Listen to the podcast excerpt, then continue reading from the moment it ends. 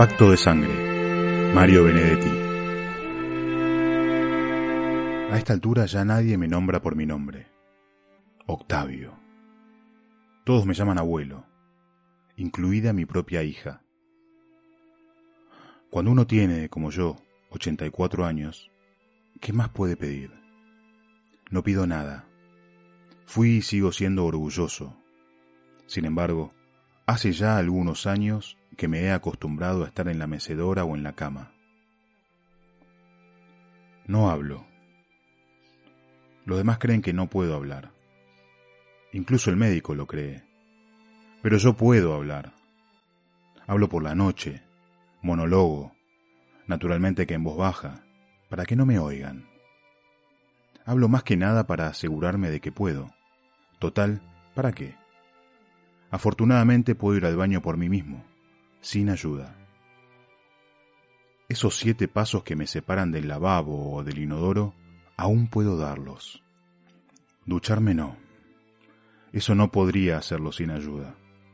Pero para mi higiene general, viene una vez por semana, me gustaría que fuese más frecuente, pero al parecer sale muy caro, el enfermero que me baña en la cama. No lo hace mal. Lo dejo hacer, ¿qué más remedio? Es más cómodo, y además tiene una técnica excelente. Cuando al final me pasa una toalla húmeda y fría por los testículos, siento que eso me hace bien, salvo en pleno invierno. Me hace bien, aunque claro, ya nadie puede resucitar al muerto. A veces, cuando voy al baño, miro en el espejo mis vergüenzas, y nunca mejor aplicado el término. Mis vergüenzas. Unas barbas de chivo, esos son pero confieso que la toalla fría del enfermero hace que me sienta mejor. Es lo más parecido al baño vital que me recomendó un naturista hace 60 años. Era, él no yo, un viejito, flaco y totalmente canoso, con una mirada pálida pero sabionda y una voz neutra y sin embargo afable. Me hizo sentar frente a él me dio un vistazo que no duró más de un minuto y de inmediato empezó a escribir a máquina. Una vieja Remington que parecía un tranvía. Era mi ficha de nuevo paciente. A medida que escribía, iba diciendo el texto en voz alta, probablemente para comprobar si yo pretendía refutarlo. Era increíble. Todo lo que iba diciendo era rigurosamente cierto. Dos veces sarampión, una vez rubiola y otra escarlatina difteria, tifus. De niño hizo mucha gimnasia. Menos mal porque si no hoy tendría problemas respiratorios. Varices prematuras, hernia inguinal reabsorbida, buena dentadura, etc. Hasta ese día no me había dado cuenta de que era poseedor de tantas taras juntas. Pero gracias a aquel tipo y sus consejos, de a poco fui mejorando. Lo malo vino después, con los años y más años años. No hay naturista ni matasanos que los quite. Ahora que debo quedarme todo el tiempo quieto y callado, quieto por obligación y callado por vocación, mi diversión es recorrer mi vida, buscar y rebuscar algún detalle que creía olvidado y sin embargo estaba oculto en algún recoveco de mi memoria. Con mis ojos casi siempre llorosos, no de llanto sino de vejez, Veo y recorro las palmas de mis manos. Ya no conservan el recuerdo táctil de las mujeres que acaricié, pero en la mente sí las tengo. Puedo recorrer sus cuerpos como quien pasa una película y detener la cámara a mi gusto, para fijarme en un cuello. ¿Será el de Ana? Que siempre me conmovió. En unos pechos. ¿Serán los de Luisa? Que durante un año entero me hicieron creer en Dios. En una cintura ¿Será la de Carmen? que reclamaba mis brazos que entonces eran fuertes. En cierto pubis de musgo rubio, al que yo llamaba mi bellocino de oro, ¿será el de Emma, que aparecía tanto en mis ensueños, matorral de lujuria, como en mis pesadillas, suerte de molos que me tragaba para siempre? Es curioso, a menudo me acuerdo de partículas del cuerpo y no de rostros o de los nombres. Sin embargo, otras veces recuerdo un nombre y no tengo idea de a qué cuerpo correspondía. ¿Dónde estarán esas mujeres? ¿Seguirán vivas? ¿Las llamarán abuelas, solo abuelas? ¿Y no habrá nadie que las llame por sus nombres? La vejez nos sumerge en una suerte de anonimato. En España dicen, o decían, los diarios, murió un anciano de 60 años, los cretinos. ¿Qué categoría reservan entonces para nosotros? Octogenarios pecadores, escombros, ruinas, esperpentos. Cuando yo tenía 60, era cualquier cosa menos un anciano. En la playa jugaba a la paleta con los amigos de mis hijos y les ganaba cómodamente. En la cama, si la interlocutora cumplía dignamente su parte en el diálogo corporal, yo cumplía cabalmente con la mía. En el trabajo, no diré que era el primero, pero sí que integraba el pelotón. Supe divertirme, eso sí, sin agraviar a Teresa. He ahí un nombre que recuerdo junto a su cuerpo. Claro que es el de mi mujer. Estuvimos tantas veces juntos, en el dolor, pero sobre todo en el placer. Ella, mientras pudo, supo cómo hacerlo.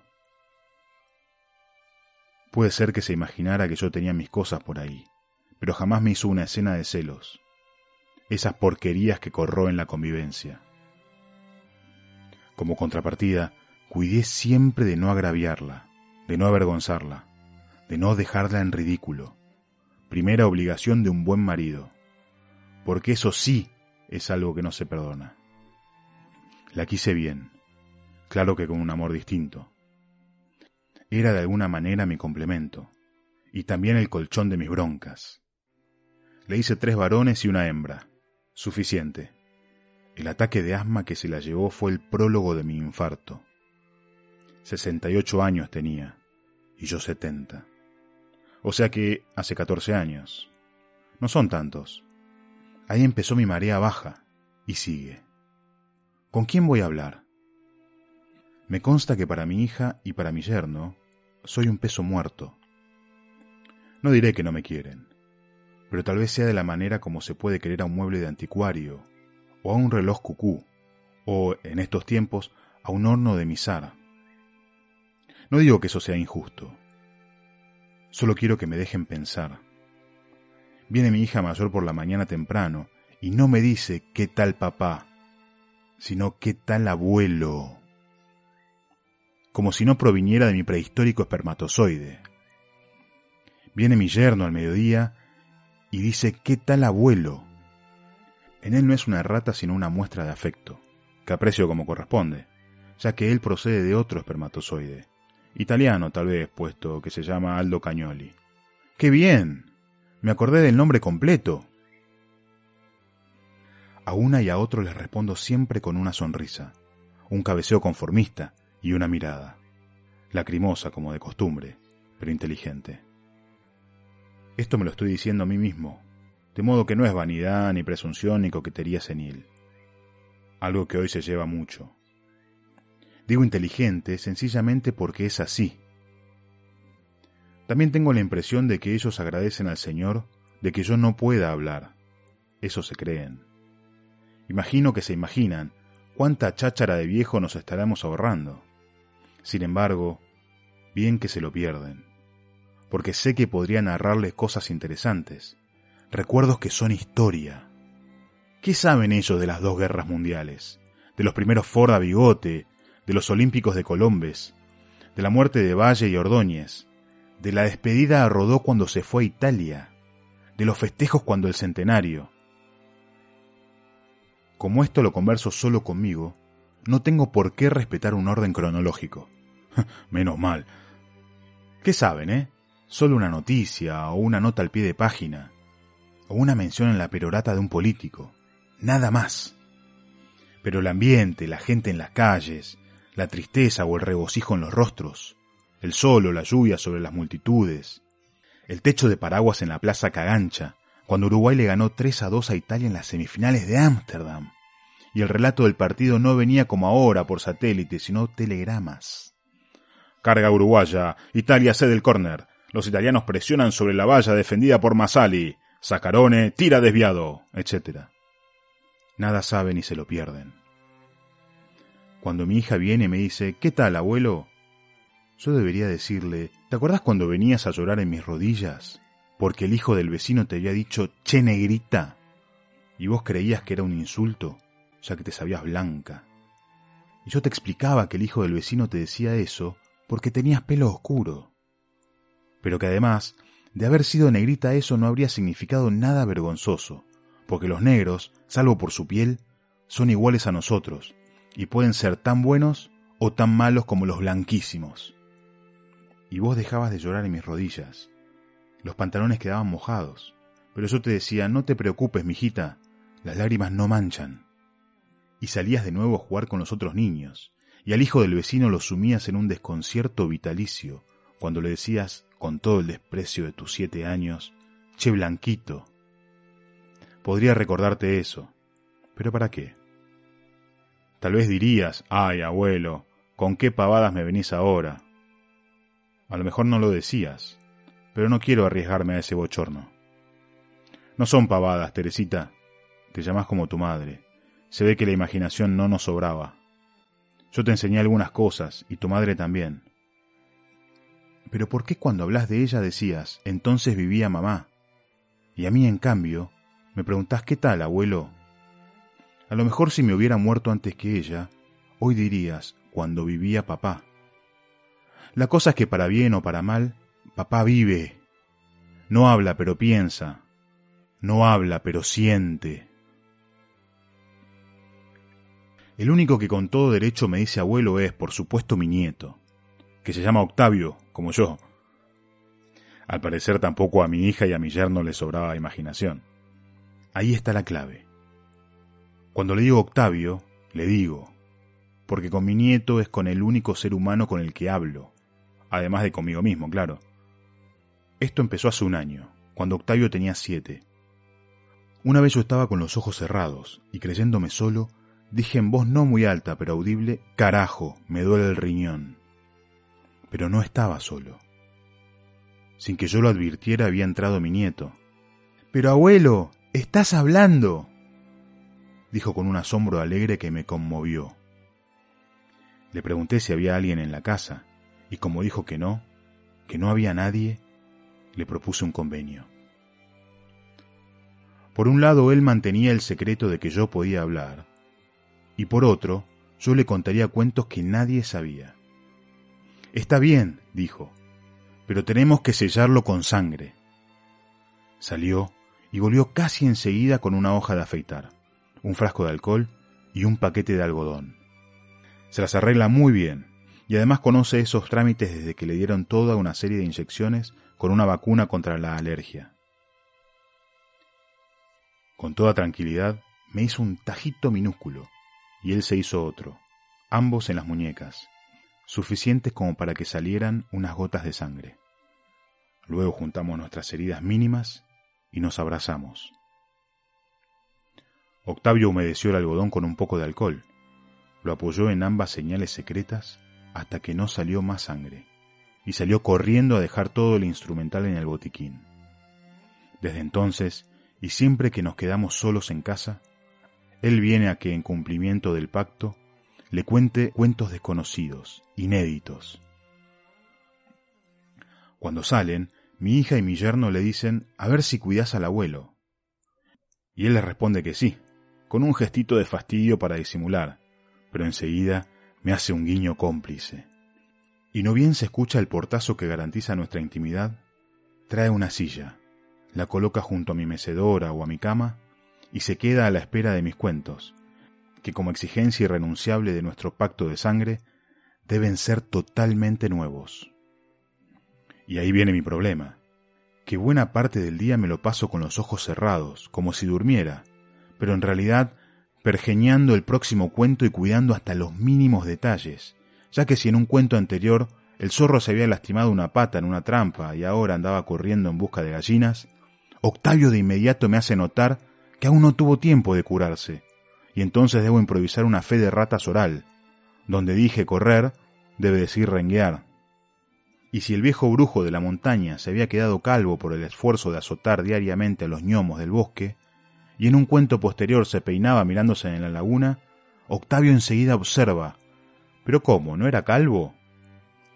Y ahí puedo salir un poco mejor del atolladero, ya que es un brujo, y por el mero hecho de ser brujo, puede, mediante algún ensalmo o alguna brujería, recuperar el pelo. Y el nieto pregunta si se da el caso de que él quede pelado, también podría recuperar el pelo. Vos no, lo desengaño, porque vos no sos ni serás brujo. Y él me dice, qué lástima. Y tiene un poco de razón, porque si yo hubiera sido brujo, también me habría hecho crecer el pelo que perdí sin remedio antes de los cincuenta.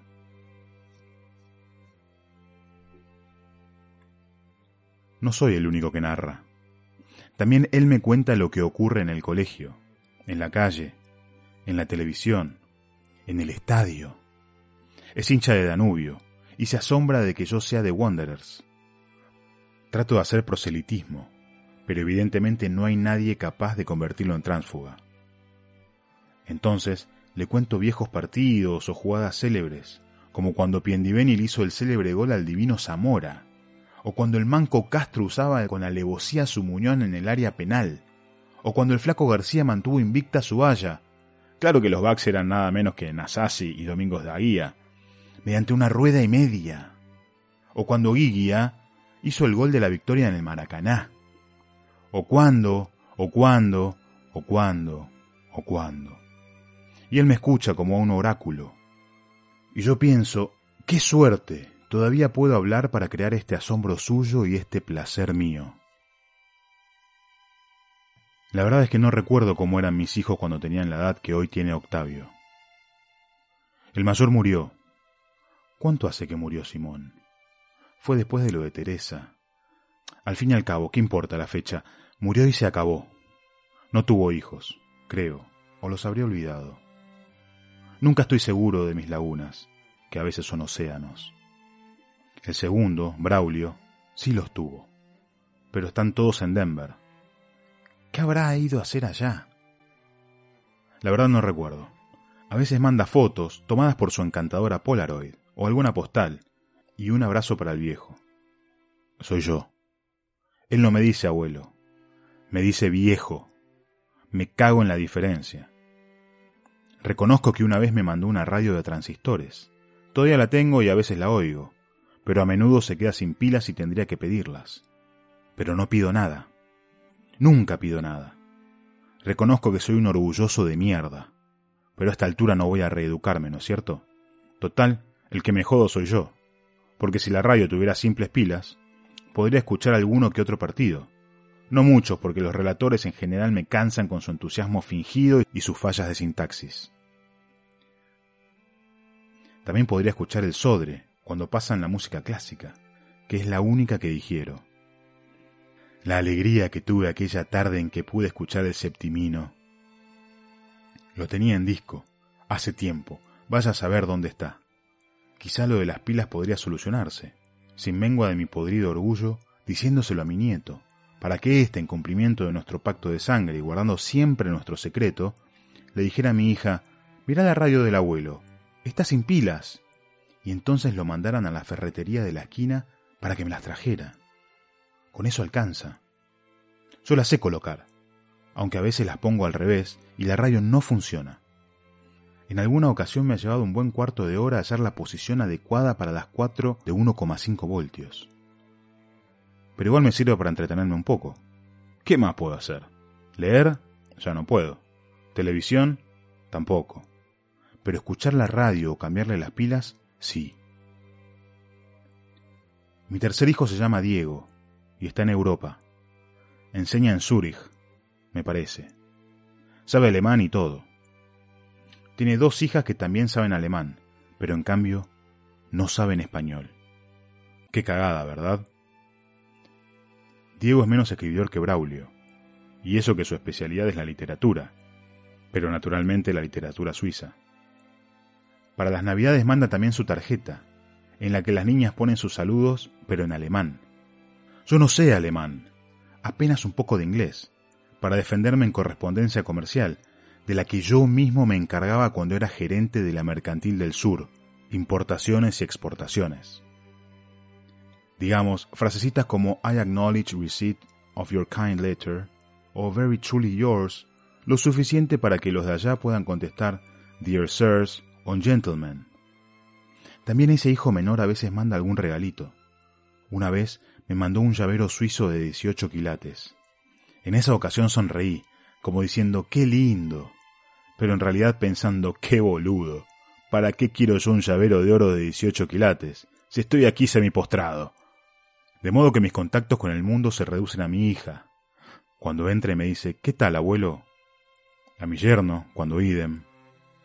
De vez en cuando al médico.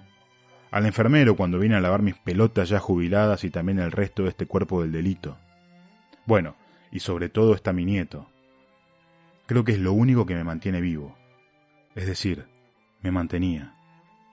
Porque ayer por la mañana vino y me besó y me dijo, Abuelo, me voy por quince días a Denver con el tío Braulio, ya que saqué buenas notas y me gané estas vacaciones. Yo no podía hablar, y no sé si hubiera podido, porque tenía un nudo en la garganta, ya que también estaban en la habitación mi hija y mi yerno, y ni yo ni mi nieto íbamos a violar nuestro pacto de sangre. Así que le devolví el beso, le apreté la mano, puse un instante mi muñeca junto a la suya, como testimonio de lo que ambos sabíamos, y sé que él entendió perfectamente cuánto lo iba a extrañar, ya que no iba a tener a quien contarle cuentos inéditos. Y se fueron.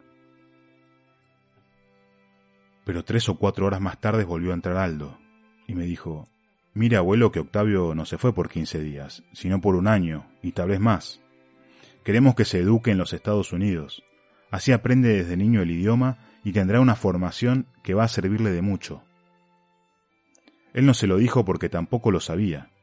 No queríamos que empezara a llorar, porque él lo quiere mucho, abuelo. Siempre me lo dice. Y yo sé que usted también lo quiere, ¿no es así? Se lo vamos a decir por carta, aunque mi cuñado lo va a ir preparando.